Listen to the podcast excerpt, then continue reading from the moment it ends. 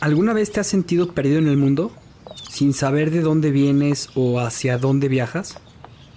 Si es así, seguramente has sentido el mareo de la posmodernidad.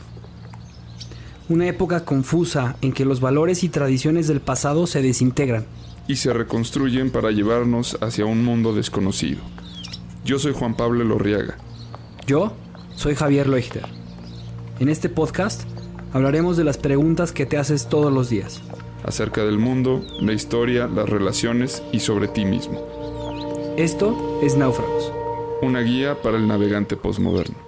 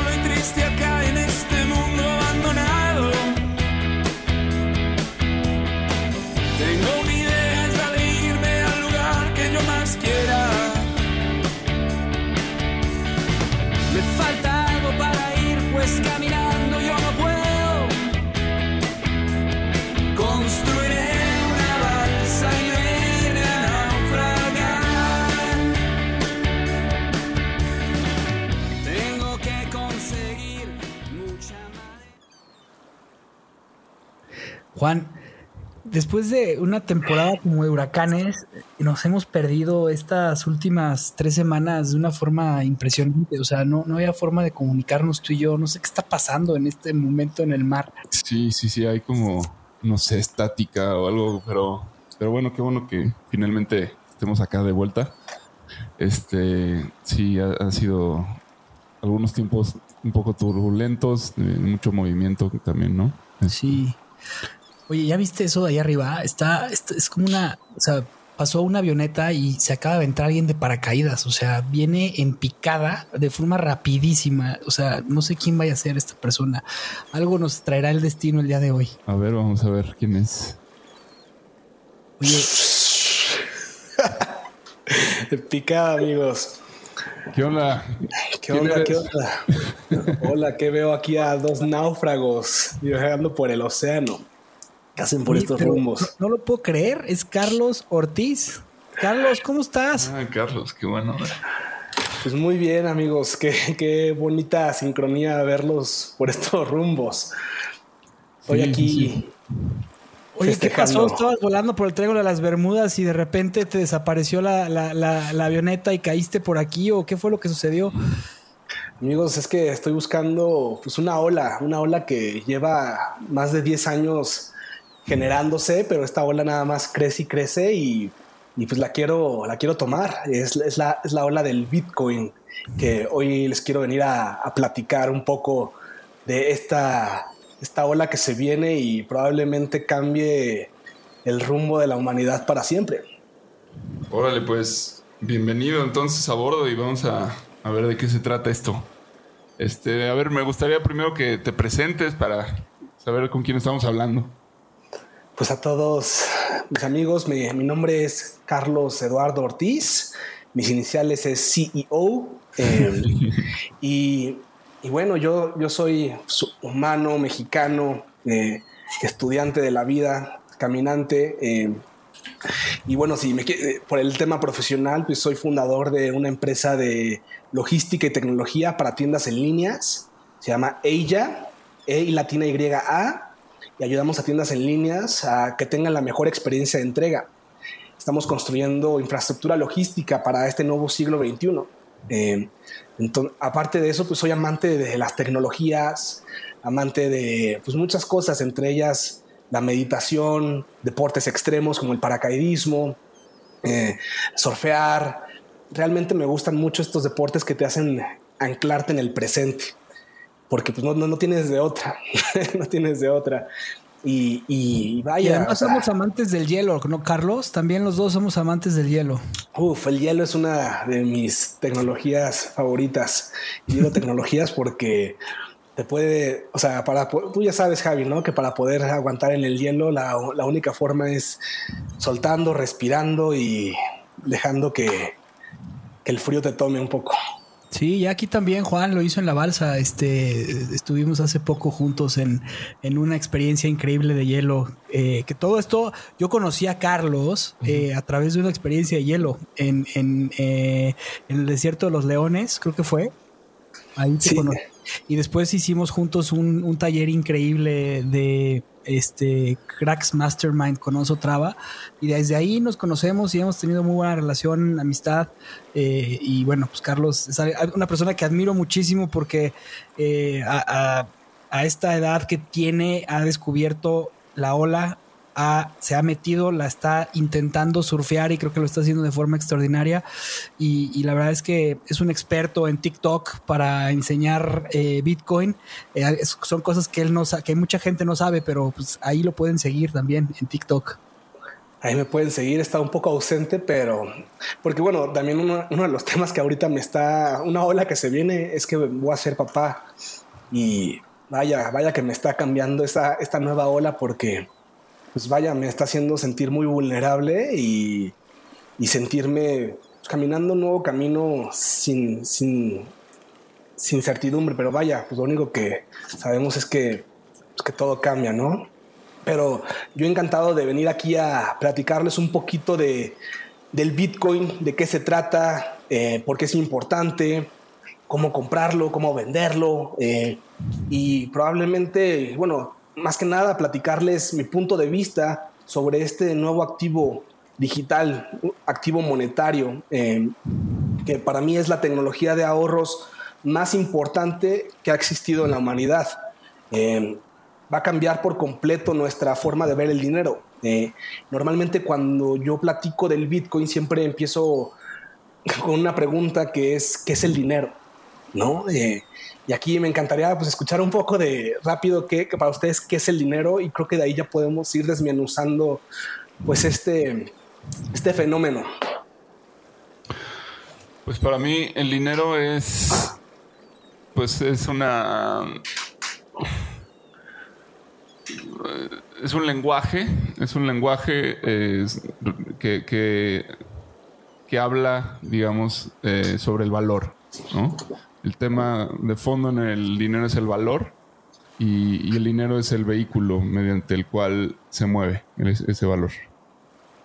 Para mí es un medio de transacción, es para justamente eso, es ponerle valor a las cosas que se le ha dado de una forma muy interesante a lo largo del tiempo y de la historia, pero es un, es un medio de transacción. O sea, que no sabemos dónde está, que no entendemos lo que pasa, quién lo controla, quién lo vigila eh, o queremos entender que así es y las cosas han cambiado mucho desde hace mucho tiempo. Ambos mencionan, digo, creo que eh, un lenguaje, un medio de comunicación, eh, también pues un medio de intercambio, pero mencionan que lo que se intercambia es valor, ¿no? y, luego igual si me voy a la pregunta para ustedes, pues, ¿qué es valor? Sí, bueno, esta, esta, es una pregunta más complicada, pero bueno, vamos eh, voy a poner un ejemplo de, qué es a lo que me refiero cuando me refiero al dinero justo en el valor, ¿no? O sea, digamos que yo soy una persona que tiene un campo de nueces este, y produzco muchísima nuez, este, porque ahí esas tierras las heredé y tengo nueces eh, por todos lados. Eh, y no sé, un día necesito ir al doctor y el doctor me quiere cobrar este, yo le, y le digo, no, espérate, no tengo dinero, o sea, no existe eso en, este mundo imaginario, sino que tengo nueces, ¿no? Entonces déjate, doy nueces. Eh, a lo mejor el doctor dice, pues no, no, no necesito nueces o, o, sí, las acepta, pero bueno, después viene alguien y me corta el pasto y, le quiero dar nueces. Eh, eh, entonces, en un punto se vuelve muy complicado estar pagándole con nueces a las personas. Entonces, mejor eh, convertimos esas nueces en, en otra cosa, ¿no? Eh, y, y, y, esas nueces, pues, pues, para alguien más son manzanas, para alguien más es, es justamente pues, un servicio, como el, el doctor. Entonces, eh, el tema del valor es muy relativo, porque a cuántas nueces equivaldría esa consulta, no lo sé, pero el punto es que hay algo este, que está en eh, representando, por eso es un lenguaje, porque está en lugar de algo, ¿no? El lenguaje al final lo que hace es, eh, reemplazar eh, una cosa por un, un, fenómeno acústico o una imagen este, que, pueda moverse, que pueda este, viajar de un lado al otro de forma más simple para ser comunicado. En, en el caso del dinero, pues sería algo así. En el caso del dinero, pues el valor es como la, o sea, la cualidad que tiene esta, esta, este activo que tú tienes y que, eh, por ejemplo, te costó hacerlo, ¿no? O sea, en el caso de las nueces, pues conllevó todo un tema de hacer el, o sea, de, plantarlas, de cuidarlas, de mantenerlas, de regarlas, de todo eso. En el caso de un algo intelectual, pues es la idea que se ocurre y tú le pones un, valor. Entonces es, esta cualidad que tienes para, para ponerle para ponerle un precio, se podría decir. sí, digo, creo que esta pregunta es como el inicio de, pues de, de muchísima plática filosófica de el valor, eh, el costo, eh, ¿no? el trabajo, eh, energía que atribuimos. O sea, para mí todo lo que, para mí valor es todo aquello que pues, requiere tiempo, requiere esfuerzo. requiere trabajo, inclusive cosas un poquito hasta una relación, vaya. O sea, todo lo que tiene valor requiere eso. O sea, la relación no nada más se forman, o sea, le tienes que invertir este, el tiempo, el trabajo, el sudor, tu energía. Este, pero también de cierta manera pues es, es subjetivo, más, pero sí es importante que pues surja como una, una vara para medir, ¿no? Y, y, poder eh, pues catalogar las nueces por una consulta, cambiarlas por una consulta médica, que pues eso anteriormente era el trueque.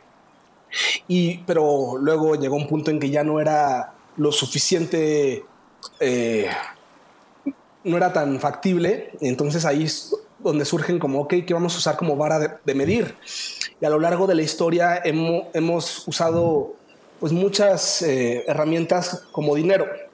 Eh, por excelencia, este, usamos piedras preciosas, eh, usamos este, este, como conchitas de mar, usamos este, piedras, oro. El oro ha sido por mucho tiempo, por más de 5.000 años, como el dinero por excelencia. Y, mucho de esto se viene, lo atribuimos a, ciertas propiedades. Estas propiedades que les voy a comentar pues, son las que consideran un buen dinero, que es el que sea escaso. Entonces, ¿por qué escaso? Pues porque si tú de repente puedes crear pues dinero así de la nada, pues básicamente le, le empieza a quitar el valor. Entonces, que hoy, lo conocemos pues, como la, la famosa inflación, ¿no? Y, también eh, el hecho de que pues, sea costoso, pues tú no puedes, o sea, como de repente llegar y tener un, mono, un monopolio sobre el dinero. También es importante que sea divisible y que no lo, pues que lo puedas hacer en moneditas. El oro no, que sea el mejor, pero por mucho tiempo eh, pues, es divisible ya que lo puedes este, calentar y lo puedes este, hacer en varias moneditas también es importante que te lo acepten en todas partes, ¿no? Y el oro también globalmente, pues te lo, te lo aceptan en casi, en casi todas partes. Sin embargo, muchas veces, mucha gente, mucha gente cuando se le pregunta qué es el dinero, muchas veces casi te dicen oro. Este, y porque a veces pensamos que nuestra, nuestros billetes, nuestras monedas están respaldadas por el oro. Y resulta que así fue hace un tiempo. Más más ya, ya no lo es. Entonces ya la gente ni siquiera se llega a preguntar qué son esos billetes que hoy tienen, ¿no? ¿Qué, por, qué tienen valor? O sea, y, la, respuesta pues recae mucho en, pues, toda la historia monetaria que hemos tenido a lo largo de la historia, eh, donde en el último siglo, eh, bueno, más bien este, fue donde Estados Unidos eh, se hizo, o sea, les voy a como a resumir un poquito de historia para llegar ya a lo, a lo que es hoy, lo que está pasando. Pero básicamente... ¿Eh? Tómate tu tiempo, ¿no? Tómate tu tiempo porque sí vale la pena explicar, o sea, de dónde viene por qué ha cambiado, por qué el oro dejó de ser. Todo esto que estás explicando me parece sumamente valioso. Y también, o sea, algo que me llama mucha atención es algo que, que acabo de terminar de leer el libro de Sapiens, que decía, o sea, los seres humanos logramos poner nuestro lenguaje y contar historias, pero también crear reglas. Y eso es lo que nos hace hoy en día ser seres humanos. Pero, o sea, parte, ¿no? Obviamente muchas cosas más. Lo estoy, lo estoy generalizando y haciendo muy, muy, eh, muy simple, pero, pero al final esta parte me llama muchísimo la atención porque es lo que se está luchando hoy en día entre el Bitcoin, el oro, el dinero, el dólar y creo que vale la pena que lo hagas.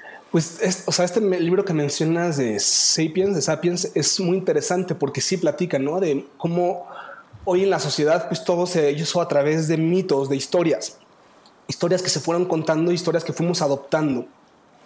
Y entre ellas, pues el dinero, una, una historia que, pues que nos fuimos este, creando este, como humanos y colectivamente decidimos que, pues ok, o sea, que establecimos que todos vamos a confiar en, ciertos dineros, en, ciertos como estándares, patrones.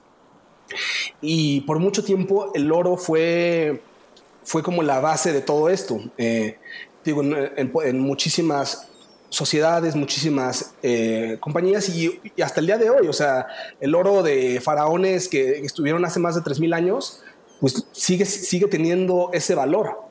Y... Eh, Quisiera yo sí hacer un, paréntesis para preguntar o, igual para dejar ahí suspendida la pregunta porque seguramente se va a retomar esto. O sea, creo que el, oro da para hacer un podcast sobre el oro en sí mismo.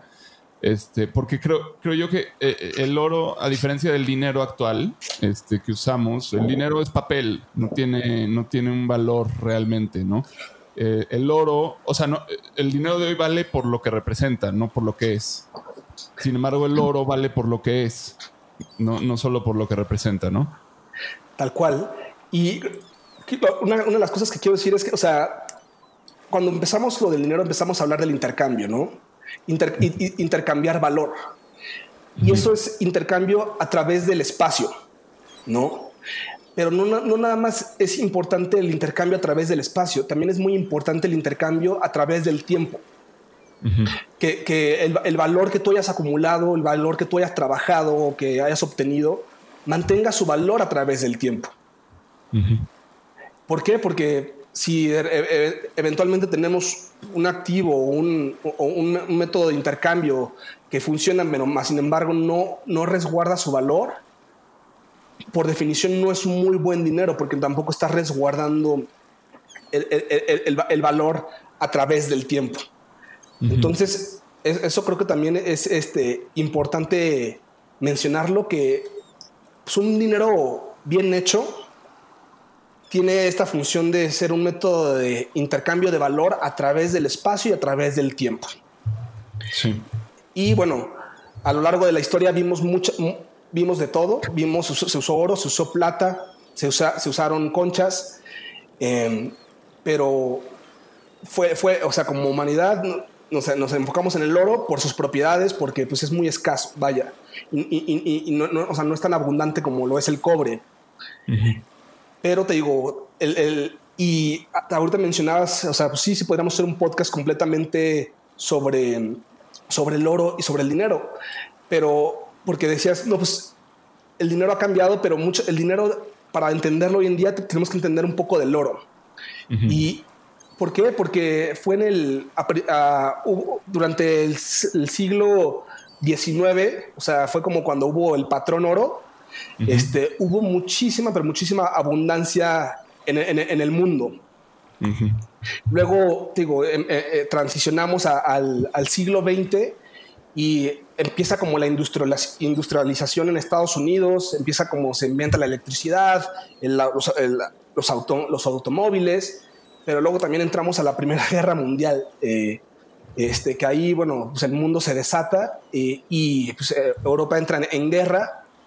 Y durante ese periodo pasa algo muy interesante. Estados Unidos se vuelve dueño de dos terceras partes del oro del mundo. ¿Por qué? Porque ahí fue cuando Estados Unidos también como que se hizo su, su amor por la guerra, ahí nació, en mi opinión, porque Estados Unidos estaba mandando todo su armamento, pues sus coches, este, eh, eh, armas y todo a Europa, mientras ellos no estaban involucrados. Entonces, pues eh, Europa pagándole, Inglaterra, Francia, le pagaban en oro a Estados Unidos y fue cuando Estados Unidos se hinchó. Y ahí, bueno, la guerra es buena siempre y cuando tú no estés involucrado y, vaya y estés vendiendo el armamento.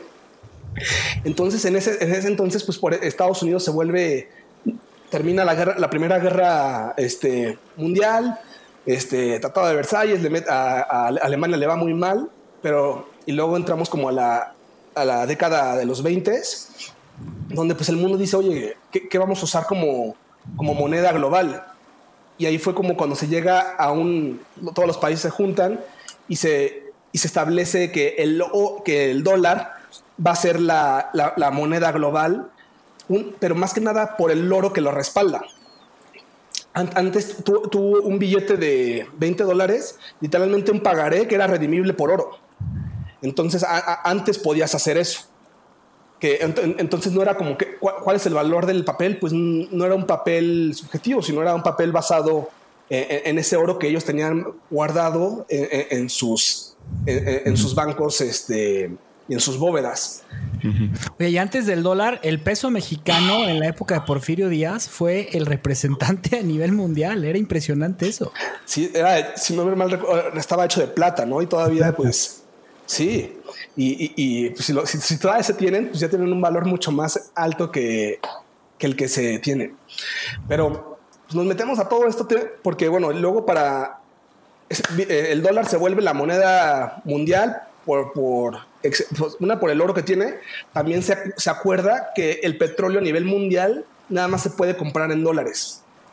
Esto fue, se hizo en Bretton Woods en 1941, más que nada se, establece como que todas estas reglas eh, en la cual pues, por excelencia se, vuelve el patrón dólar. Y pues está, todo está jalando muy bien, eh, pero de repente llegamos a pasan como 30 años, llegamos a 1971 y aquí es como que una fecha muy clave. De hecho, o sea, a los que nos escuchan, hay una página que, se, que pueden buscar que se llama What the Fuck eh, WTF Happened eh, eh, in 1971. ¿Qué, pasó, qué, ¿Qué rayos pasó en 1971? Y pues en 1971 de repente Nixon anuncia que, temporalmente, en ese entonces, temporalmente iban a, ya no se iba a poder redimir los dólares por oro. O sea, que entonces iban a deslindar por completo eh, el patrón oro y ya el valor literalmente iba a estar basado pues en, en la confianza al gobierno.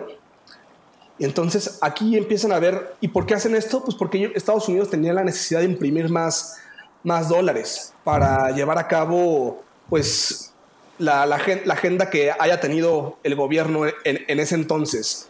Y, es, el caso en... en, hoy ¿En, ese momento se fundó la, Reserva Federal?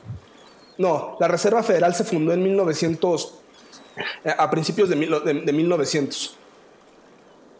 Sí, o sea, más bien en 1971 se acaba el patrón oro, se termina el patrón oro, ya no, las monedas del mundo no estaban basadas en el, en el oro y el dólar se convertía en la, por lo que entiendo y por lo que sé, si digo una barrazada me, me corriges, se convierte como en la que se convierte en la, en la, en la moneda estrella pero basada en sus reservas, pero no ni siquiera en oro, o sea, no estaba basado en nada. Exacto, tal cual, ya, ya no estaba basado en nada, sino que sí, porque tenían petróleo, sí, porque tenían confianza, pero nada más en eso, no había nada que lo basara y que lo protegiera, que es lo que está que lo respaldaba, bueno, realmente era pues la militar más poderosa del mundo, ¿no? O sea, creo, creo que también es algo que de hecho todavía estoy estudiando, pero básicamente la, la economía de la violencia porque mucho, pues eh, creo que, pero no creo que ahorita no me quiero meter ahí porque tanto me falta estudiarlo.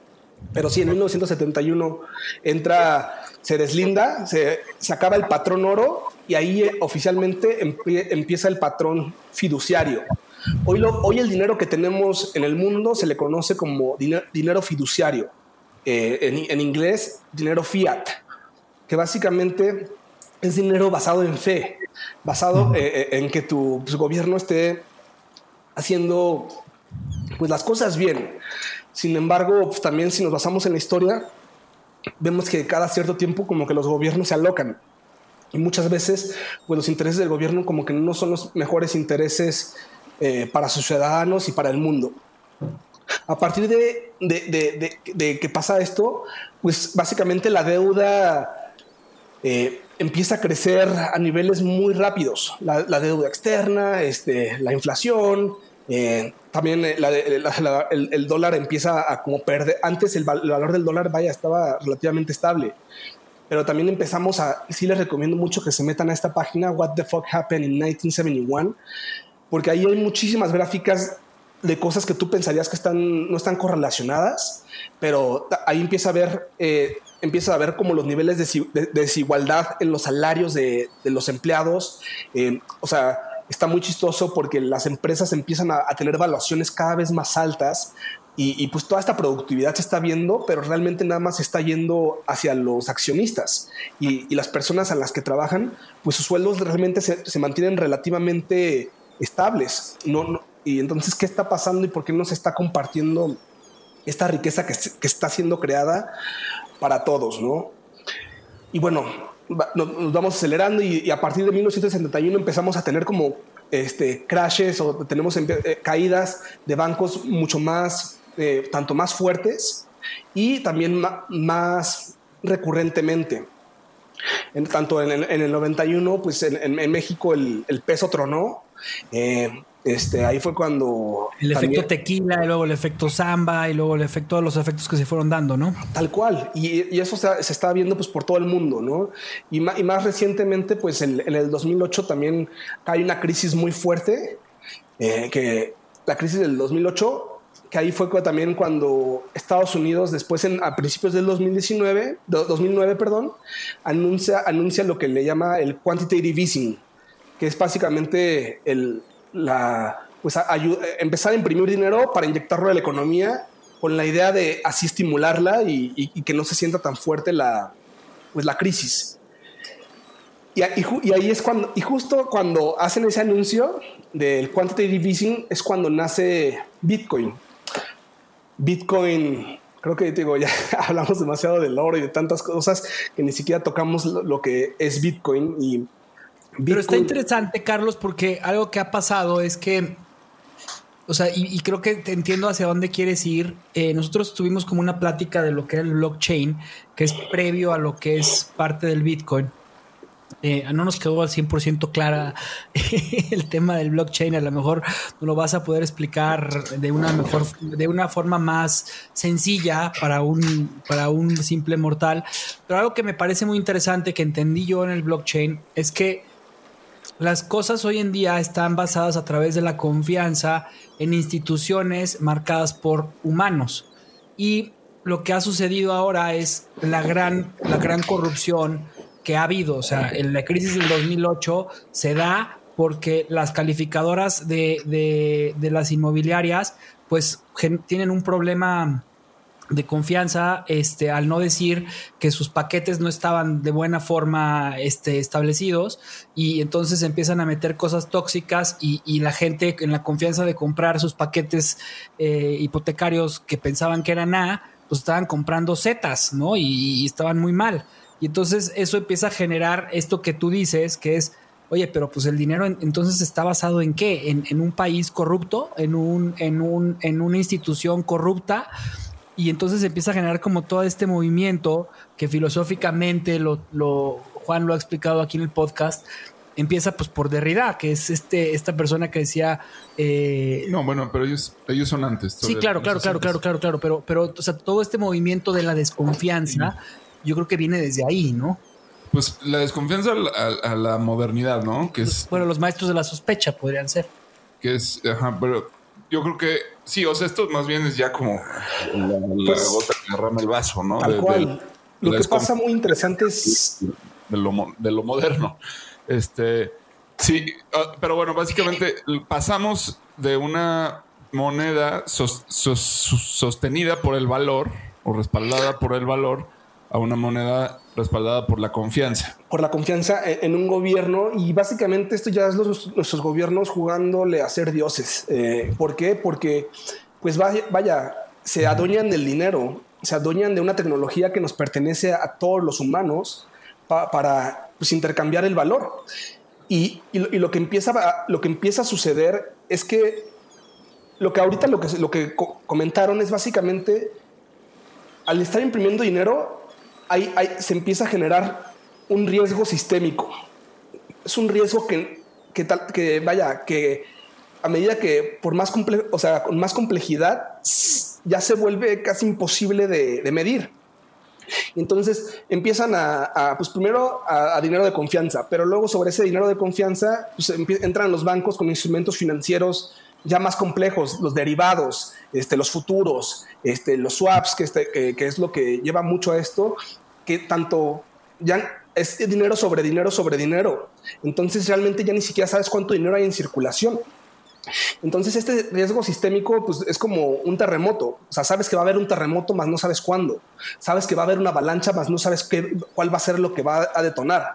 Por eso, de hecho, pues en, las montañas, eh, o sea, a veces inclusive eh, tronan dinamita para, para ayudar a que este riesgo sistémico eh, baje, ¿no? De hecho, es normal y es bueno que haya crisis. De hecho, antes era muy normal, pero pues como todo, eran ciclos, ¿no? Y, le, daba chance de respirar. Pero ahorita como que entramos a un crecimiento desenfrenado a partir del 71, este, imprimiendo dinero para también este, inflar activos. Y, puta, ya cae el, 2008, eh, truena todo, pero con tal de que no, en mi opinión, la, burbuja no tocó fondo. Y ahí fue cuando pues empezaron a inyectar capital muy fuerte en esas épocas nunca, nunca se había visto tanto capital siendo impreso. Pero bueno, digo en ese entonces porque ahorita justo eh, ahora cuando empezó el COVID se imprimió mucho más de lo que se imprimió en el 2008 y las repercusiones que eso va a tener, pues probablemente las vamos a sentir en esta década. Pero precisamente cuando, cuando anuncian que van a imprimir dinero, ahí fue cuando nace Bitcoin, cuando de repente este, esta personaje que nadie conoce, que también de cierta manera tiene como, pues ya, ya es como una leyenda, como mitología, eh, Satoshi Nakamoto, manda un correo electrónico a, una lista, a una lista de criptógrafos sobre pues este nuevo dinero digital que él había creado. Eh, y era por primera vez en la historia un dinero digital que no estaba, que no necesitaba de un tercero para que funcionara un tercero de confianza, que en nuestra actualidad ese tercero de confianza pues es el Banco Central. Manda este correo electrónico literalmente a todos los que también nos están escuchando si se quieren dar una un, como un clavado en Bitcoin, yo les recomiendo que en Google busquen Bitcoin White Paper, el, papel blanco de Bitcoin, y es una, es un o sea, son nueve páginas donde básicamente Satoshi Nakamoto explica eh, los principios de Bitcoin, ¿no? Y, cómo está construido y cómo se emiten las monedas. Y, ahí es donde también se le nace la cadena de bloques, el famoso blockchain, eh, que es donde básicamente se guardan las transacciones. Y para mí ese inicio, cuando mandan ese correo, ese correo se manda en 2008 y el 3 de enero del 2009 se crea el primer bloque de Bitcoin, se le llama el bloque Génesis, y ahí es cuando, yo en mi opinión, es cuando inicia, inicia un, cambio en la humanidad, que es la separación del Estado y el dinero, que literalmente es muy parecido a la separación del Estado de la Iglesia. Entonces, Bitcoin representa, en mi opinión, eso. O sea, Bitcoin nos representa la oportunidad de un dinero que sea descentralizado, que ningún tercero, ya sea un país, ya sea una organización, pueda llegar a corrompirlo y quitarte tus bitcoins o decirte que tú no puedes ser parte del sistema o, este, cortarte o, imprimir más, imprimir menos, pues no se puede porque las reglas en Bitcoin ya están predeterminadas. Ahora, cualquier regla en Bitcoin se puede cambiar si, si así lo decide la red en conjunto. Pero para llegar a consenso es prácticamente pues, imposible. O sea, tendrías que convencer a todo mundo de, de, oye, este es el nuevo Bitcoin, ¿no? O sea, si quisieras, en Bitcoin va a haber 21 millones de monedas. Un Bitcoin, eh, y, estas monedas van a ser, son minadas cada 10 minutos. aquí ya, ah, ¿por qué son minadas? Porque aquí es una estructura de incentivos que creó Satoshi Nakamoto. Eh, la manera en que se emiten los bitcoins eh, es usando unas computadoras que básicamente están resolviendo un problema matemático eh, que, cada vez va incrementando con dificultad a medida que más participantes se unen. es como un sudoku, vaya. ¿Han jugado sudoku alguna vez? Sí pues básicamente es un problema matemático que para resolverlo pues te toma esfuerzo, pero una vez que ya se sabe la respuesta, todo el mundo puede verificar que es la respuesta correcta. Entonces, los mineros están cada 10 minutos buscando la respuesta a este sudoku y, el y al mismo tiempo están metiendo transacciones en unos bloques. Literalmente, estos bloques son bloques de información donde se guardan las transacciones.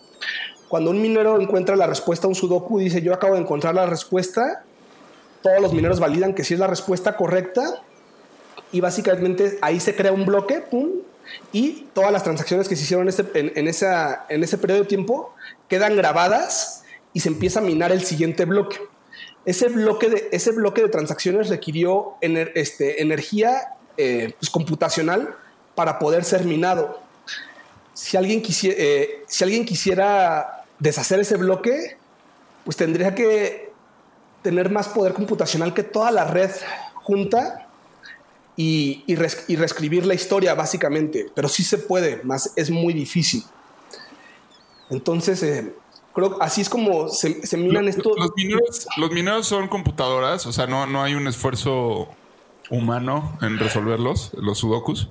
Pues el, esfuerzo humano está en, en, poner estos centros de minería, o sea, en, en, comprar las computadoras y, este, conectarlas a una fuente de, electricidad. Oye, Charlie, a ver, una pregunta.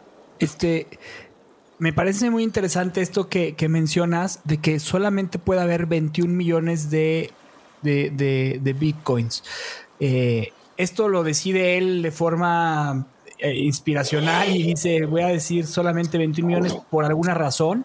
Es mi primera pregunta. Y luego mi segunda pregunta es, es este, eh, ¿qué, pasa cuando se llegue al 21 millones? O sea, ¿qué, es lo que va a suceder? Eh, entiendo que el valor del Bitcoin sigue creciendo y me gustaría saber cómo es que el valor del Bitcoin tiene valor. Entiendo que hay un, hay un esfuerzo que ahorita Juan te preguntaba, este, y, y eh, estos, estos bloques, o sea, ¿por qué generan valor? Serían mis tres preguntas previas. Entonces, la primera pregunta era, ¿por qué 21 millones de bitcoins? ¿Por qué no 3.600 millones como por cada persona? Creo, creo, creo, que pudo haber dicho eso. O sea, creo que el número es un poquito arbitrario, aunque eh, también es... hay, hay teorías de que ya el número Fibonacci tiene una cierta eh, secuencia que da eso, pero no hay, no hay un al menos yo todavía no, desconozco el por qué el 21 millones. Ahora, quiero, esto es importante decirlo, 21 millones se escucha como muy poquito, ¿no? Y, dices, puta, pues no va a alcanzar para todo el mundo. Pero la realidad es que de hecho un Bitcoin no existe. Eh, realmente la unidad que existe se le llama Satoshi. Y un Bitcoin es divisible en 100 millones eh, de unidades. Ah, conocidas como satoshis. Realmente va a haber, va a haber 2100 millones de 2100 trillones de satoshis. Eh, o sea, sí, hay suficientes. Entonces, creo que eso es, eso es muy importante mencionarlo. Porque ¿Y, los satoshis luego se fraccionan o no? No. Ya. Los satoshis ya no se fraccionan. Entonces, este, pero ya te digo, ¿y cuando llegamos, cuando vamos a llegar a ese último Bitcoin? Eh, para el 2140 se va a minar eh, el último, el último Bitcoin. Ahora, ¿qué, ¿qué, pasa? No? Este, aquí realmente también, pues es campo desconocido. Este, y, por eso también digo diciendo que Bitcoin es un experimento. Pero, pues una, el valor del el Bitcoin eh, sigue subiendo si más personas deciden adoptarlo. Eh, eh, o sea, una es por adopción, más que nada. Que ahorita hay como 150 millones de personas que actualmente son dueñas de una porción de Bitcoin. Eh, y cada vez se está viendo más. Y hoy, hoy en lo particular es un día muy, muy, muy, muy importante porque El Salvador es el primer país en hacer Bitcoin una moneda de curso legal. Hoy entra en vigor la ley Bitcoin en El Salvador. Que entonces que, ahí ya por primera vez en la historia, pues ya un país, o un país global, que es reconocido globalmente, aceptó Bitcoin, o sea, aceptó Bitcoin como su moneda de curso legal. Están y por ende todos los negocios están obligados a aceptar Bitcoin, ya sea eh, tanto locales como extranjeros. Entonces está haciendo un experimento muy interesante porque ya estás viendo que Starbucks está aceptando Bitcoin, McDonald's está aceptando Bitcoin, porque no les queda de otra, pero también eso, eso los lleva a experimentar el cómo aceptar Bitcoin, cómo custodiarlo y pueda que lo adopten en, en demás países. Entonces, por eso es muy importante el día de hoy, porque hoy se va a recordar el 7 de septiembre del 2021 como el, pues, el primer país que legalmente decidió aceptar, tomar, o sea, jugársela y, adoptar Bitcoin como su moneda legal. Y es, y pues básicamente ahora se vuelve una carrera de más países, quiénes, van a ser los siguientes países en adoptarlo. Y, al ser limitado y hacer escaso el, número de bitcoins que hay, pues entra como una teoría de juegos muy, muy, muy interesante. Eh, los primeros países que lo adopten, pues obviamente van a, a, medida pues, su precio es menor, van a poder acumular más de estos bitcoins. Pero bueno, contestando pregunta, 21 millones, no, este, no, este, realmente desconozco el por qué. Eh, se van a minar para el 2140 y cómo va a funcionar. Eh, lo, más importante son los siguientes 12 años. En los siguientes 12 años se van a minar el 99% de todos los bitcoins. O sea, ahorita hay 18 millones y medio en circulación y los siguientes 2 millones y medio se van a minar en los siguientes 12 años. Ya después, o sea, ya más adelante ya, o sea, ya se van a, minar muy poquitos. O sea, eh, y entonces ahí, ahí es donde se va a poner muy interesante, ¿no? Porque pues ya, ya casi todos los bitcoins están en circulación. Ahorita ya casi todos están afuera. El 85% de los bitcoins ya están en circulación. el, el, el 15% restante se va a minar en los siguientes este, 14 años más o menos. Entonces, y ya de ahí en adelante, del 2034, 35 en adelante, ya, o sea, lo que quede de por minarse es, es minúsculo. Un Bitcoin. Tal cual.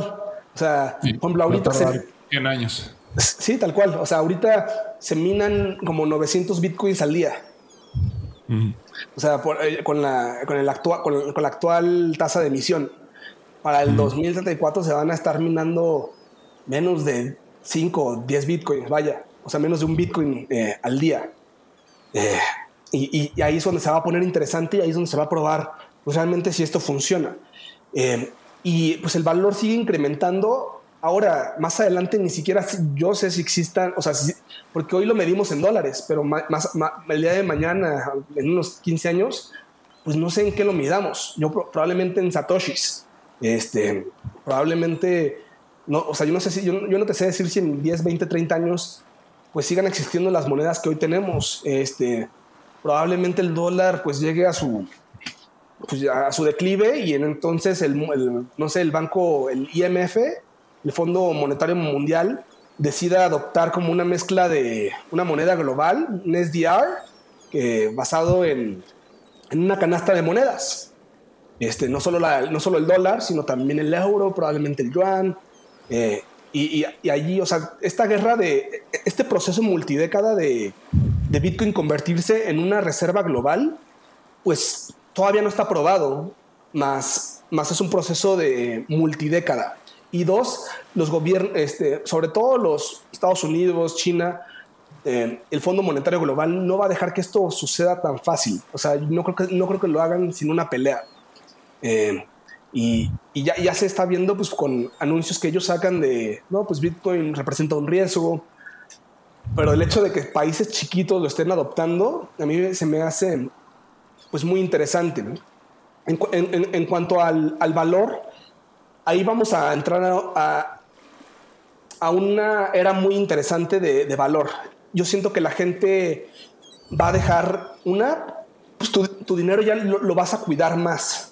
¿Por qué? Porque sabes que una mantiene su valor. O sea, hoy en día nuestro dinero, pues sabemos que mejor no lo, o sea, la mayoría de la gente no sabe, en México desafortunadamente no sabe jugar el juego del capitalismo, que pues es juntar capital, ¿no? Y que ese capital eh, se ponga a trabajar por ti.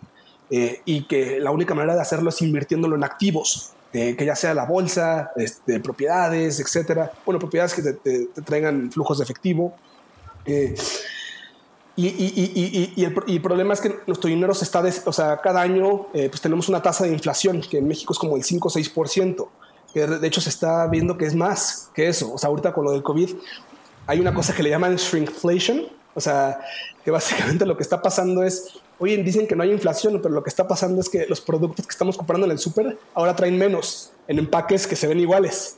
Entonces ellos están ahorrando los costos, pero está viendo eh, eh, inflación. Entonces, pues por esta, eh, por esta inflación, que es parte esencial en, en, una, en un sistema monetario actual como el que tenemos, pues tanto los gobiernos tienen que estar imprimiendo pues para estar este, manteniendo como a flote la economía. Segunda, este, los mexicanos, o bueno, más bien los ciudadanos, tenemos que estar invirtiendo a fuerza para escapar la inflación. O sea, si no estás invirtiendo, probablemente pues eh, tu dinero se está deteriorando.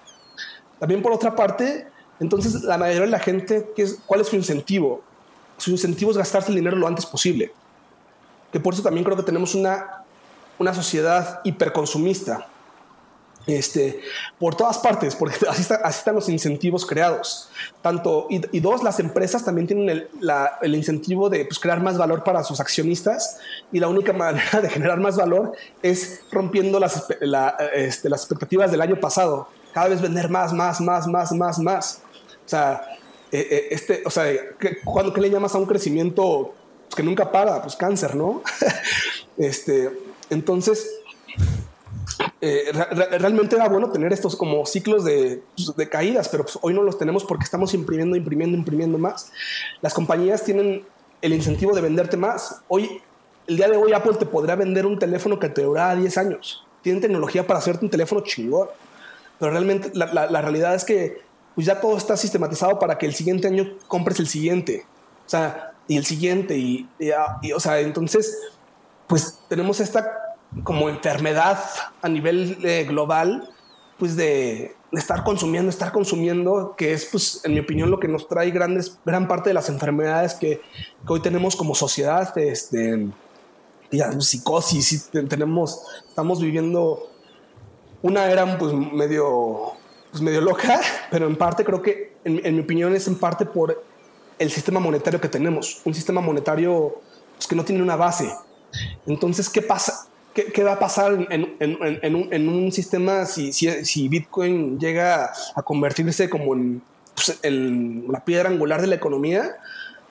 No te sé decir, pero yo creo que la gente, una va, su dinero, o sea, el valor que ellos trabajaron tanto y que están tanto resguardando, pues de una ya lo pueden resguardar sin miedo a, que el día de mañana, o sea, que, se esté, que se esté devaluando con el tiempo. Segundo, cuando compren algo, se la van a pensar mejor. O sea, van, a decir, ¿esto realmente tiene valor o no? O sea, eh, ¿realmente es algo que me, está trayendo valor o realmente nada más estoy consumiendo por consumir? Entonces, pues vamos a ver, en nuestra sociedad, vamos a, en mi opinión, vamos a ver una era de, gran abundancia, donde los emprendedores ahora van a, a crear cosas de valor. O sea, no nada más el estar creando por crear, hacer por hacer, sino tanto vamos a ver más arte, vamos a ver cosas, este, algo, algo que nos va a cambiar mucho y es algo que es muy importante a la hora de entender Bitcoin, es nuestro, nuestra preferencia de tiempo, nuestro, nuestro time preference. Este es un término que usan este, en, ¿cómo se llama? en economistas eh, no keynesianos, pero eh, de la, de la, de la escuela austriaca que muchas veces es cuando tenemos un, hoy en día tenemos un tiempo de preferencia muy bajo.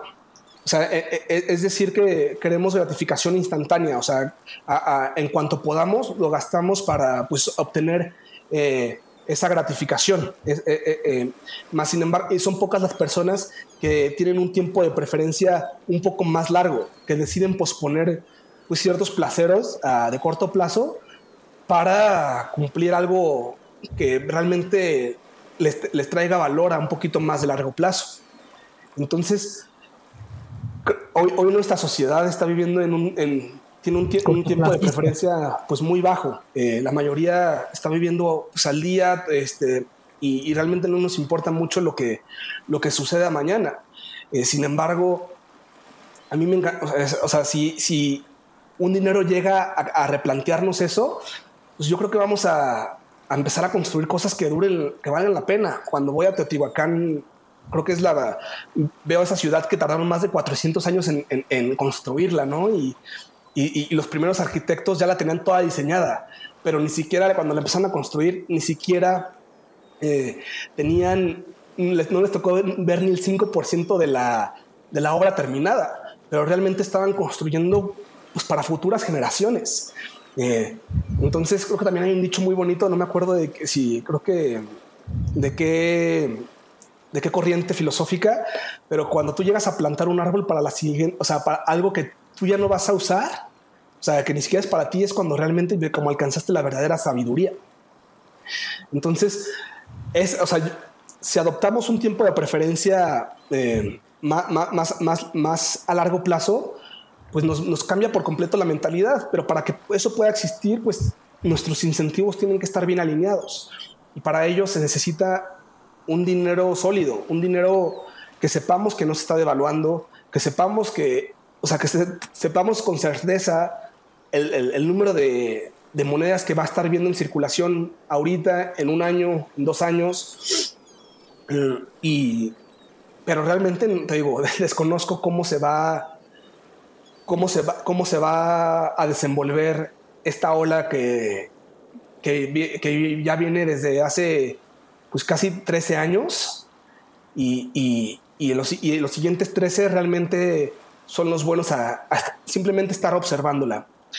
Y la otra pregunta que decías era por qué tiene valor, ¿no? Estos bloques. Eh, el, y bueno, si nos vamos a, así que es su, respuesta así es por que está usando energía, eh, porque realmente hay gente que está invirtiendo en, energía para, para validar los bloques. Entonces, si, si quisieras decir, oye, ¿cuánto vale literalmente Bitcoin? Pues podemos decir cuánta energía está gastando en este momento. Entonces, ahorita Bitcoin ya, o sea, ya gasta suficiente electricidad, que también es uno de sus vectores de ataque. Mucha gente decide atacar Bitcoin porque dicen, oye, Bitcoin usa mucha electricidad y, está teniendo una huella de carbono impresionante, lo cual, lo cual ahorita es debatible, pero ¿por qué tiene valor Bitcoin? Por la electricidad y por la energía que se está invirtiendo para mantener toda esta red. Porque si alguien quisiera atacar esta red, tendría que igualar la, capacidad energética que está usando Bitcoin para, para intentar hacer un ataque. Y la cuestión es que Bitcoin pues, ya gasta más energía que... Déjame ver cuánta energía gasta Bitcoin en este momento. Creo que gasta cuatro veces más de lo que el país, lo que México gasta, ¿no? Una cosa así, una locura. Pues es que lo que dicen es que, o sea, es muy fácil compararlo con países, pero realmente mm, mm, eh, casi, casi cualquier cosa gasta más que un país chiquito. Eh, o, sea, lo, o sea, Bitcoin gasta más que ahorita creo que como lo que, lo que gasta Suiza en energía, pero mm, eh, las secadoras en Estados Unidos gastan más electricidad que Bitcoin. Eh, este, o las luces de Navidad.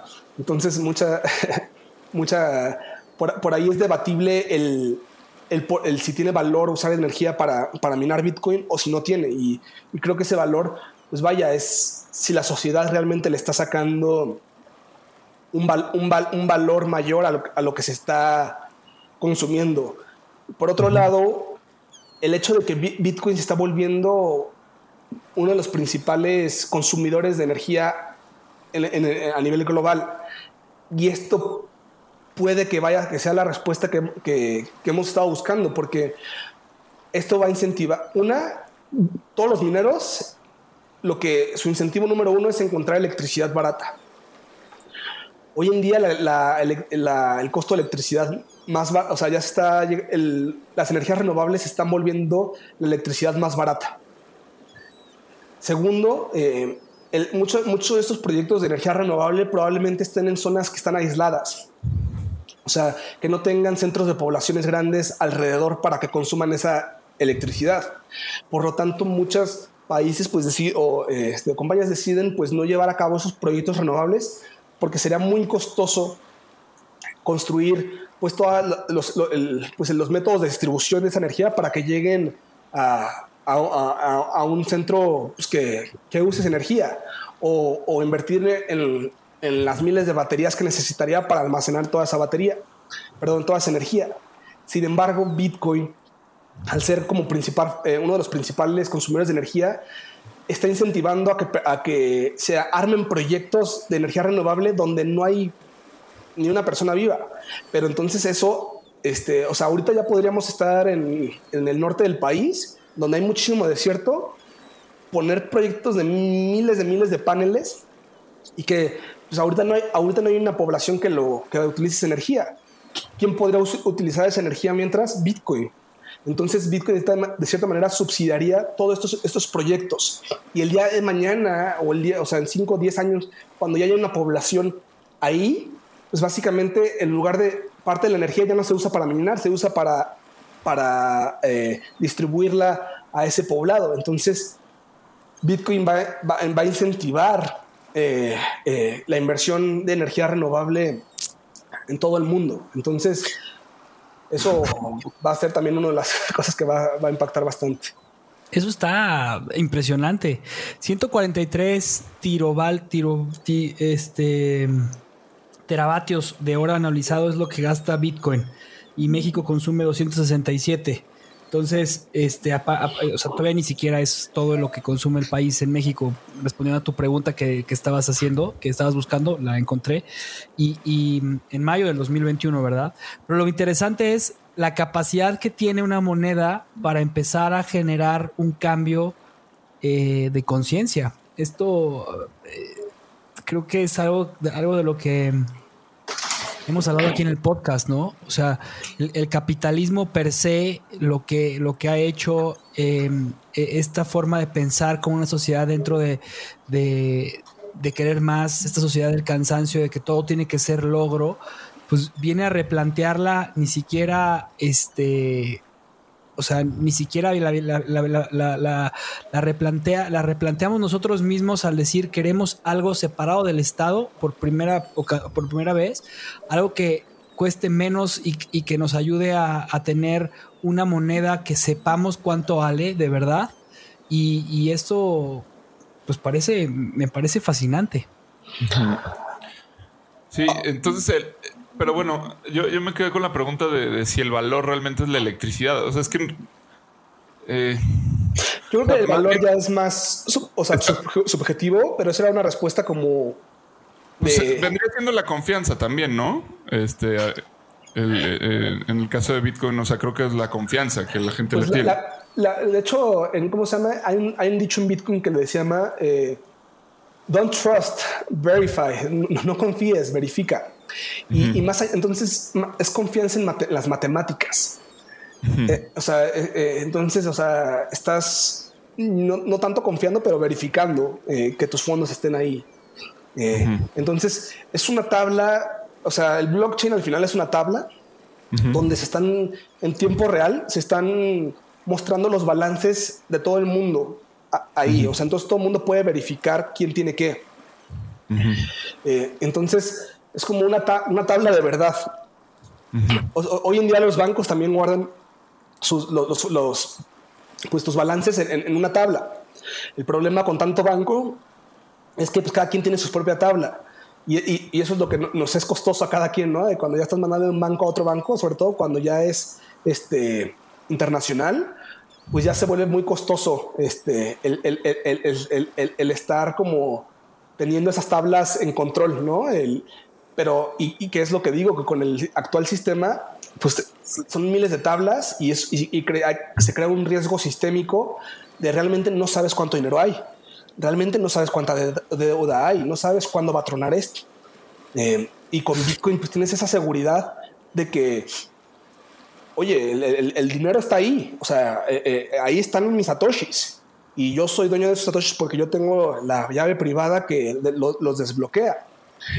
Porque hoy, hoy, o sea, cuando nos movimos a 1971, nos, movimos a una banca que se llama banca fraccional, en, el cual este, tú vas y eh, depositas en el banco mil pesos. El banco nada más por obligación tiene la obligación de, guardar creo que 5 o 10 pesos de esos, este, bueno, perdón, eso, o sea, como el 5% de esos 100 pesos que depositaste y el resto lo presta. Este, y, así al que se lo presta igual lo deposita y, así, ¿no? Entonces se, empieza a generar, no sabes cuánto dinero se está creando. Y, este sistema fraccional funciona bien en principio siempre y cuando los que están ahorrando no saquen su lana al mismo tiempo y los que están pidiendo prestado estén pagando a tiempo. Pero si ahorita todos los, mexicanos nos ponemos de acuerdo para ir al banco y sacar nuestra lana, no está. No, no, no, no, no la hay. Eh, entonces, este, pues ese, es el como uno de los temas este, que no, que con Bitcoin, pues la, la principal, su principal como fuente, pues es esa fuente de verdad, esa cadena de bloques que es, que, es incorruptible, vaya. Pero aquí yo tengo una pregunta porque, eh, o sea, recuerdo que compré yo em, eh, a través de esta aplicación mexicana que se llama Bitso, eh, por consejo tuyo, empecé a comprar eh, pues Satoshi, se podría decir. O sí, o sea, lo que estaba en el tipo de cambio en ese momento, eh, este, en su momento estaba en 600 mil pesos, si no mal recuerdo, cada Bitcoin. Yo compré 3.500 pesos para empezar, o 4 mil, o 5 mil, porque es con lo que puedes empezar y después vas comprando. Pero después recuerdo hace poco, eh, hace unos meses, que hubo, o sea, hubo una depreciación, literal, depreciación eh, o no, más bien devaluación sería, ¿no? Una devaluación en el, en el, en el Bitcoin. De 600 se fue a 400. Hoy en día está en un millón, ¿no? O 900 y cachitos, si no mal recuerdo. Pegándole al millón. Pegándole al millón. Este, eh, eh, o sea, es algo que por lo que atacan tanto a Bitcoin. O sea, esta, esta variación tan extrema que tiene de, empezó en un, en un dólar y hoy en día está en está en, un centavo de dólar. En, un centavo de dólar y hoy está en 45 mil 45 mil dólares no por Bitcoin. O sea esto por qué se da o sea qué es lo que está pasando es que eso es lo que eso es lo interesante. O sea nos está tocando bien nos está tocando ver nacer en tiempo real un activo monetario. Entonces, ahorita el mercado todavía no sabe su valor. Entonces, e, estas fluctuaciones de precio literalmente es eh, eh, eh, este, está encontrando pues su valor, pero que y, va a ser muy volátil. Pero si Bitcoin va a ser la moneda, o sea, mira, aquí les voy a dar, este, cuando yo primero invertí en Bitcoin, lo estábamos comparando, lo primero que se le compara es con el oro. ¿Por qué? Porque pues, es lo más similar. Eh, el oro tiene una capitalización de mercado de 10 trillones de dólares aproximadamente. Si tú agarras todo el oro del mundo y lo, multiplicas por el valor de hoy, si Bitcoin llegara a valer, o sea, igual, empatar el oro, tendría un costo de 500 mil dólares. O sea, un, 10, x eh, de, de, donde está ahorita. ¿Cuánto puede, ¿Cuánto puede llegar a valer? La realidad es que nadie sabe, nadie sabe su tope. Eh, nadie sabe su tope. Lo que, lo que estamos viendo en tiempo real es básicamente un price discovery, un descubrimiento de precio. Pero este, este, pero este va a ser muy, muy volátil. todavía, ¿por qué? Porque todavía se, siguen por emitir sus, sus eh, los bitcoins restantes. Y dos, pues este, o sea, si, si es exitoso, pues todavía le, o sea, probablemente llegue a 500 mil dólares, este, un millón de dólares en los siguientes 8, 10 años. Eh, pero, pero, pero en esa subida a allá va a ser pues, una, una, volatilidad mm. extrema. Entonces, Bitcoin normalmente se suele burbujear. O sea, Bitcoin se burbujea eh, en, el cual entran como etapas donde la gente como que le entra el fumo de invertir porque están viendo las noticias que está subiendo. Y de repente pum pum pum se dispara o sea y llega a su nueva máxima y de repente pum empieza una caída muy fuerte una caída como de hasta el 85% entonces y luego cuando llegas a, luego llega una nueva mínima y normalmente para cuando se llega a esa nueva mínima la gente ya perdió el interés.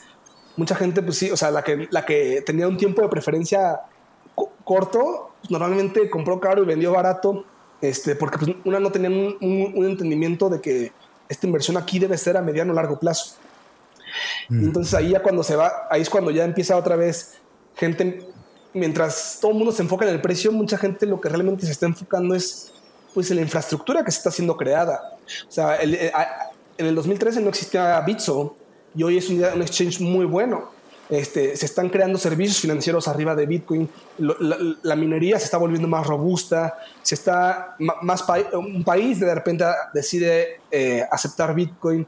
Entonces están pasando toda esta serie de sucesos eh, pues, a, lo largo del tiempo y, y, todo esto pues se está haciendo viendo reflejado, pero, pero va a haber mucha, mucha volatilidad. Pero normalmente Bitcoin, normalmente te digo, se dispara. Yo la primera vez que compré Bitcoin estaba como a 100 dólares en el 2013 y, me y esa fue mi primera burbuja. Y me tocó ver cómo se disparó de 100 dólares a 1200 dólares, literalmente en el lapso de tres meses, o sea, 12 veces.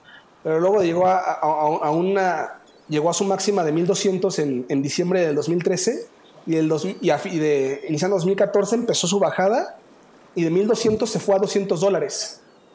O sea, se cayó, digo, un 85%.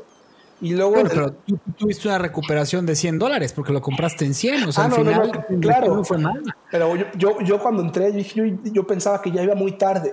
Porque a mí, a, a mí me tocó conocer Bitcoin cuando costaba 6 dólares. Más en ese entonces yo no le metí porque no, le no lo entendía y, y no entendía o sea, ya, existía el dinero digital, ya existía PayPal. O sea, ¿por qué Bitcoin, no?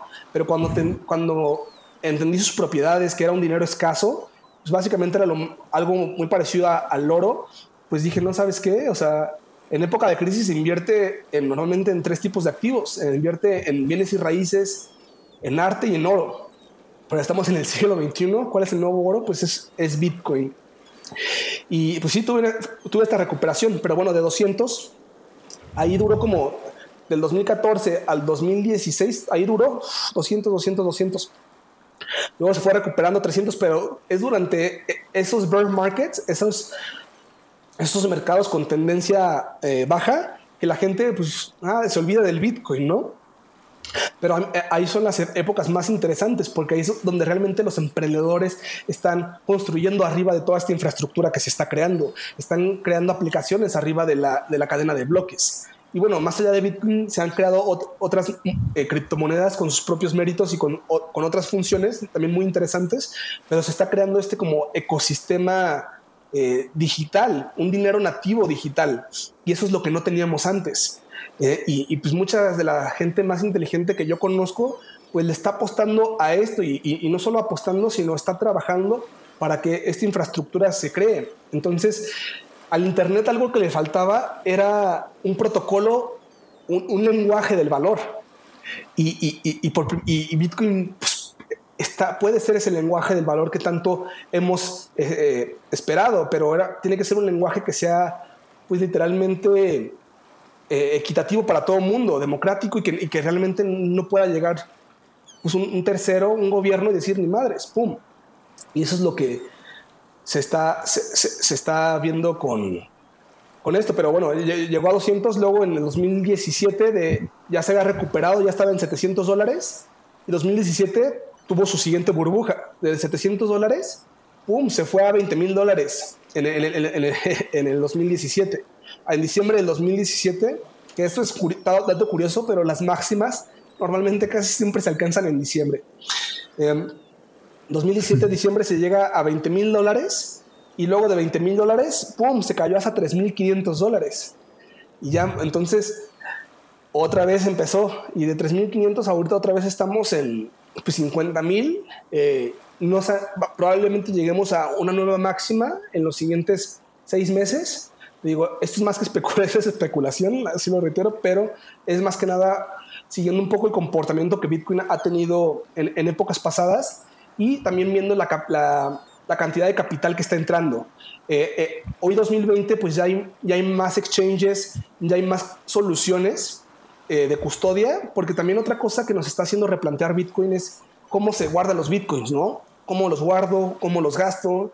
Y, y tú compraste en Bitso. Bitso en Bitso es un, es un exchange, es una casa de cambio. Pero si tú tienes, guardas tus bitcoins dentro de Bitso o cualquier otro exchange, pues realmente no estás siguiendo la, la mentalidad de Bitcoin, ¿no? Que la filosofía que es, pues, la soberanía de tu, de tu activo. ¿Por qué? Porque si a, si a Bitso lo hackean, se puede que se lleven tu Bitcoin. Entonces, o sea, estás confiando en que Bitso resguarde bien tus Bitcoins. Pero una, una de las tecnologías de Bitcoin es que tú puedes resguardar tu Bitcoin en tu propia cartera, inclusive en un, en un papel, en, un pedazo de metal.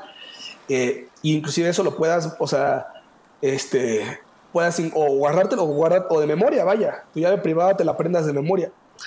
Entonces, todo esto pues son cosas que nos está enseñando este nuevo tipo de activos, eh, el resguardo, la custodia de esto y pues la infraestructura está creciendo.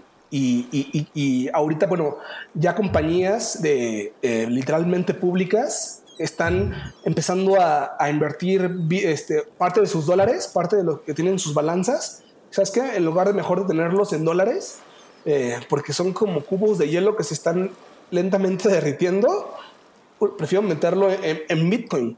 Ahora, esto con la mentalidad no de un día, no de un mes, sino también igual de largo plazo, porque podemos ver que a corto plazo pues puede tener estas fluctuaciones eh, muy, muy entrar en pánico, ¿no? totalmente, eh, entrar en pánico y, y sobre todo ahorita, ahorita seguimos en una tendencia de bull, o sea que hacia arriba, pero lo más probable es que lleguemos a, se supere el precio de 100 mil, 200 mil dólares y luego tengamos una caída del, del 80% y de ahí otra vez dure unos añitos en lo que más en lo que otros países deciden adoptarlo. Eh, ahorita Twitter está jugando con una implementación de Bitcoin para darle acceso a, sus más de 400 millones de usuarios este, pagos con Bitcoin, o sea que tú puedas hacer como propinas en Bitcoin, pero usando la red de Lightning. Eh, entonces, todavía, todavía hay muchísimas cosas que necesitan pasar. Bitcoin todavía no es la, o sea, Bitcoin no está listo hoy en día para hacer esta moneda global que estoy hablando. Se necesita construir, construir infraestructura que, y soluciones que nos permitan tanto custodiar mejor estos bitcoins, entenderlos mejor y, servicios que, que, nos permitan sacarle, sacarles provecho. Oye, yo tengo una duda. Eh, yo creo que una de las razones por las que mucha gente no le entra es porque de alguna forma pues, es complicado. Yo, en, mi caso personal, a mí me gustaría invertir, pero la verdad es que no tengo el tiempo ni, el interés realmente de aprenderle a todo, todo, pues a todo lo que debes de saber, me, imagino, para poder hacerlo. Eh, y también está el tema de pues, la confianza, ¿no? O sea, de que a quien, o sea, de poner a alguien a que te mueva, te trabaje tu dinero, pues eso al final de cuentas eh, siempre es, es este, pues no sé, me preocupa. Entonces, eh, lo más fácil es no hacerlo, ¿no? ¿Qué, ¿Tú qué le dirías a la gente que piensa así? Lo, primero es que le metan de poquito en poquito. O sea, que le pierdan un poquito el miedo, pero la mejor manera es mojándose los pies. Entonces, yo le diría, ¿sabes qué? Si ábrete una cuenta, yo te recomiendo mucho Bitso y métele 50 pesos.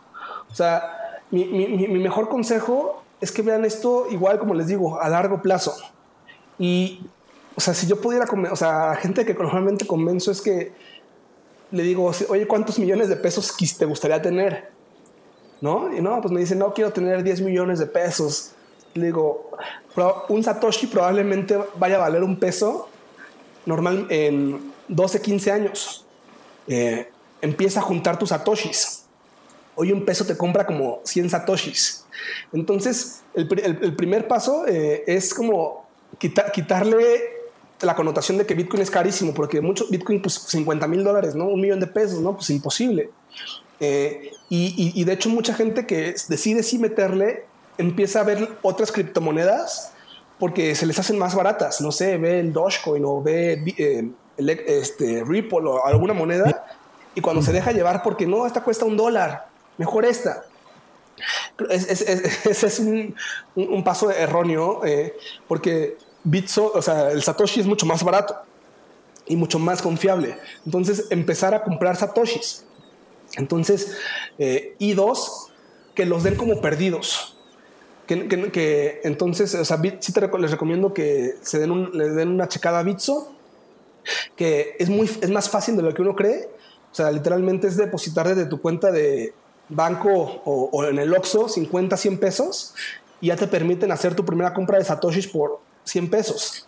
Entonces, eh, empezar a comprar semanalmente o cada, cada, que tengas tiempo, que no lo vean como, puta, voy a hacer una inversión, ¿no? de, al, Bitcoin y, tampoco tratar de adivinarle el precio. O sea, lo, ideal es promediar, o sea, cada 10, cada semana o quincenalmente, estar metiendo los 100 pesitos. Y, lo que estás haciendo es que estás juntando pues, bastantes satoshis ahí. Entonces, sí, sí, sí, que lo veas como una tecnología de ahorro, la mejor tecnología de ahorro que ha existido en la historia. Entonces, mi consejo es empezar de a poquito, no, no, no querer meterle de, de, una para, para como aprovechar la ola, sino em, empezar de a poquito y, y, no dejarte llevar por el precio. Entonces, esa es la mejor manera de acumular, eh, el, el, el, costear y, el promediar semanalmente. Y así no te, así no te preocupas por el precio. Eh, la otra, en cuanto pues, el entendimiento, o sea, todavía, a esto todavía le falta. Estamos en etapas, en etapas muy, muy, muy tempranas. Entonces, creo que mucha gente pues, va a entrar, o sea, mi recomendación es que le entren ya, pero entenderlo así a, nivel técnico sí puede ser desafiante, porque también te rompe muchos modelos mentales, pero vamos a llegar al momento, a un punto más adelante que, que es como el Internet, que lo usamos sin entenderlo. La mayoría usa el Internet sin entender pues, cómo se está transfiriendo la información en bits este, los protocolos en los que se está moviendo todo esto. Entonces, estamos en, todavía estamos en etapas muy, muy, muy, muy, muy tempranas. Entonces, yo como lo vería, es una tecnología, es una, la mejor tecnología de ahorro que ha existido y verlo como, o sea, sabes que cada semana le voy a meter 100 pesitos y lo que, y sin darte cuenta, eh, ya en un año le metí, o sea, es incentivar el, pues más que el ahorro, la inversión, porque si estás ahorrando, pues estás invirtiendo en un activo que, que se, que activamente pues está, pues está subiendo. Entonces mi recomendación es, dejemos de ver a Bitcoin, empecemos a ver, hablar en satoshis y el satoshi es muy barato. El satoshi, un peso, te digo, te compra ahorita como 100 satoshis. Lo que, lo que tú mencionabas es que, o sea, hoy en día las personas que están pensando, viendo o que no saben qué hacer, eh, pues lo primero es, como dices tú, mojarse los pies, eh, empezar a, a, estudiar un poco más del tema, este tipo de, de, información que hoy nos das, pues nos da un poquito más de certeza y nos da a entender que que sí, o sea, que hay, hay que cambiar la forma en cómo estamos viendo el dinero, el capital, eh, este, y, al final quitarnos esa pues, flojera y empezar a investigar también, porque pues es parte de lo que nos hace como sociedad lo que está sucediendo, ¿no? Eh, no sé tú, Juan, qué quieras agregar de, esto y, ver la forma de ir cerrando, Charlie. Tú decías que nos querías decir algo ahora, no sé qué, qué, qué opines también tú. Yo, bueno, yo, yo sí me quedo, o sea, me quedo con...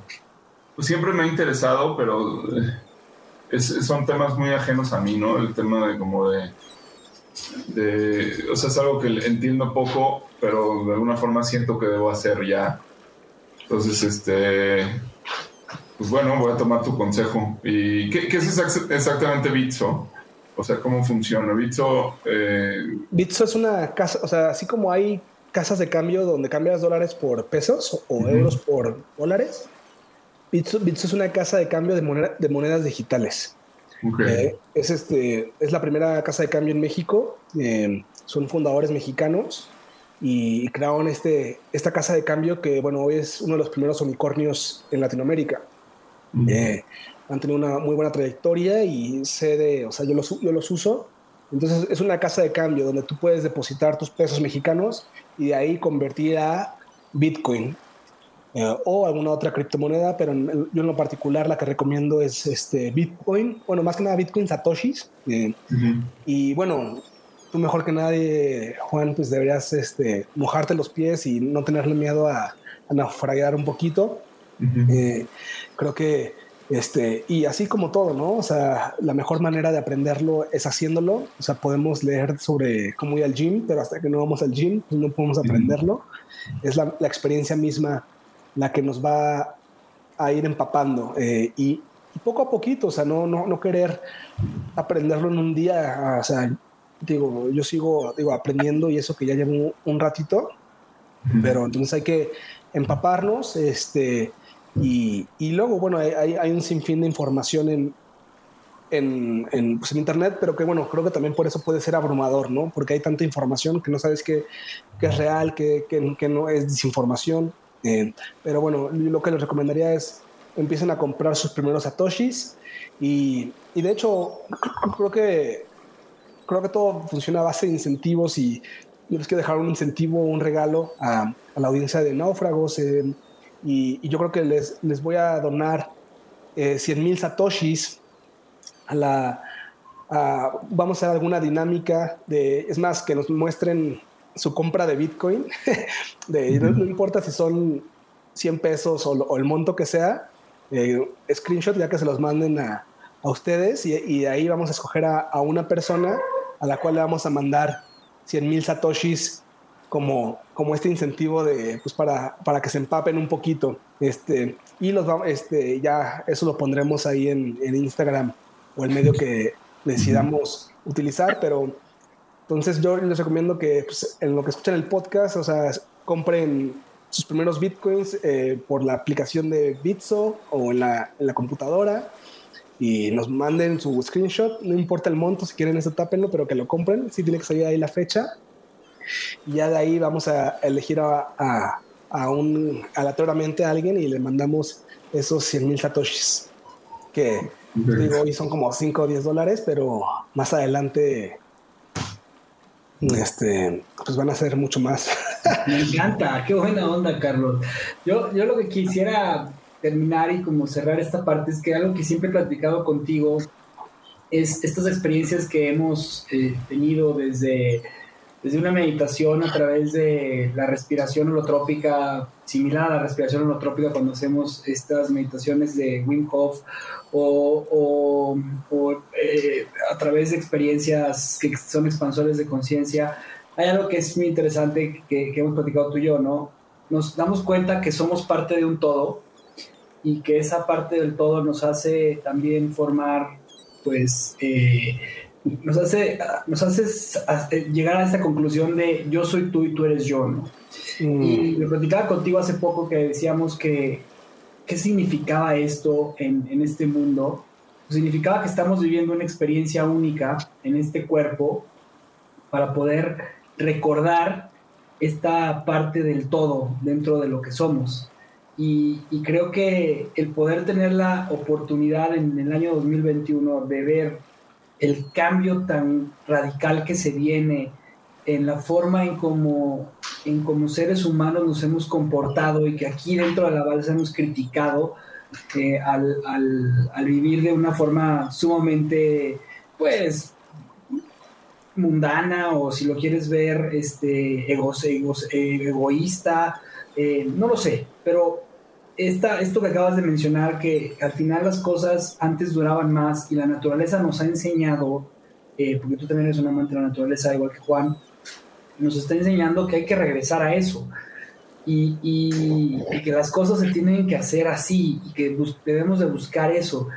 Y, y, que hoy en día me expliques que el Bitcoin al final puede ser una forma eh, de, de llegar ahí, me parece sumamente interesante y me obliga, me hace, o sea, me estás obligando a, querer saber y conocer más. Y yo por eso te quiero agradecer, porque eh, no, no, no, conocía al 100% Bitcoin. He seguido tus consejos, pero no, no lo había hecho de tan forma tan consciente como el día de hoy. Te lo quiero agradecer muchísimo. Pues no, las gracias por el espacio, eh, Juan, Javi, eh, y tan, me encantan esas palabras y sí, cómo ligar esto a, a más allá dinero, ¿no? Al, al, ser. Y, y, bueno, yo les digo, empápense, eh, aprendan, eh, no tengan miedo a romperse la cabeza un poquito y si les dejara pues, personas que seguir donde puedan aprender bastante, yo creo que una, una persona que pueden buscar se llama Andreas Antonopoulos. Él es un gran eh, comunicador y, te digo, y tiene, y aparte te, explica de una manera muy, tiene ahí varios libros este, de Mastering Bitcoin, el, el Internet del dinero. Y entonces Andreas Antonopoulos es un, es un buen recurso al cual donde pueden empezar a, entrar en este, pues en este mundo, porque si hay demasiada información y mucha de ella pues sí puede llegar a ser errónea. Entonces yo les recomendaría que empezaran con Andreas Antinopoulos eh, y el internet de el valor del internet, creo que se llama este, ahí tiene varios libros, pero si quieren aprender más, por ahí puede ser un buen un, buen comienzo. Muy bien.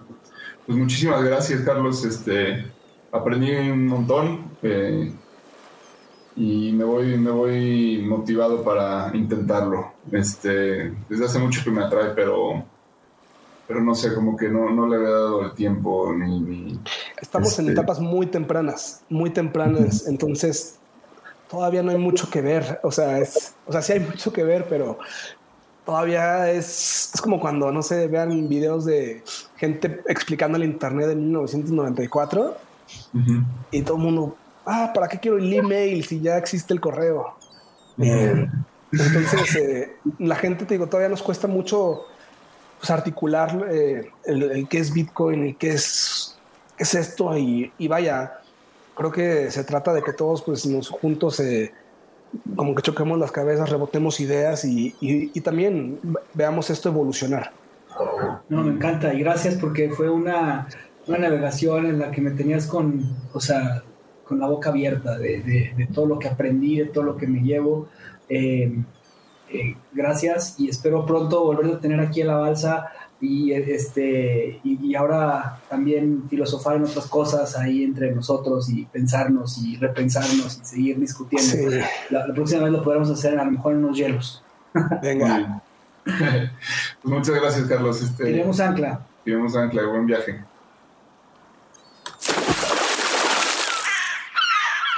Gracias por escuchar nuestro programa. Te invitamos a seguirnos y a interactuar con nosotros en redes sociales. Tu opinión es muy importante para nosotros.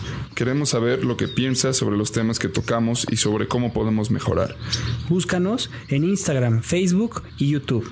O en nuestro sitio web, naufragospodcast.com. Buen viaje. Nos vemos en el siguiente puerto.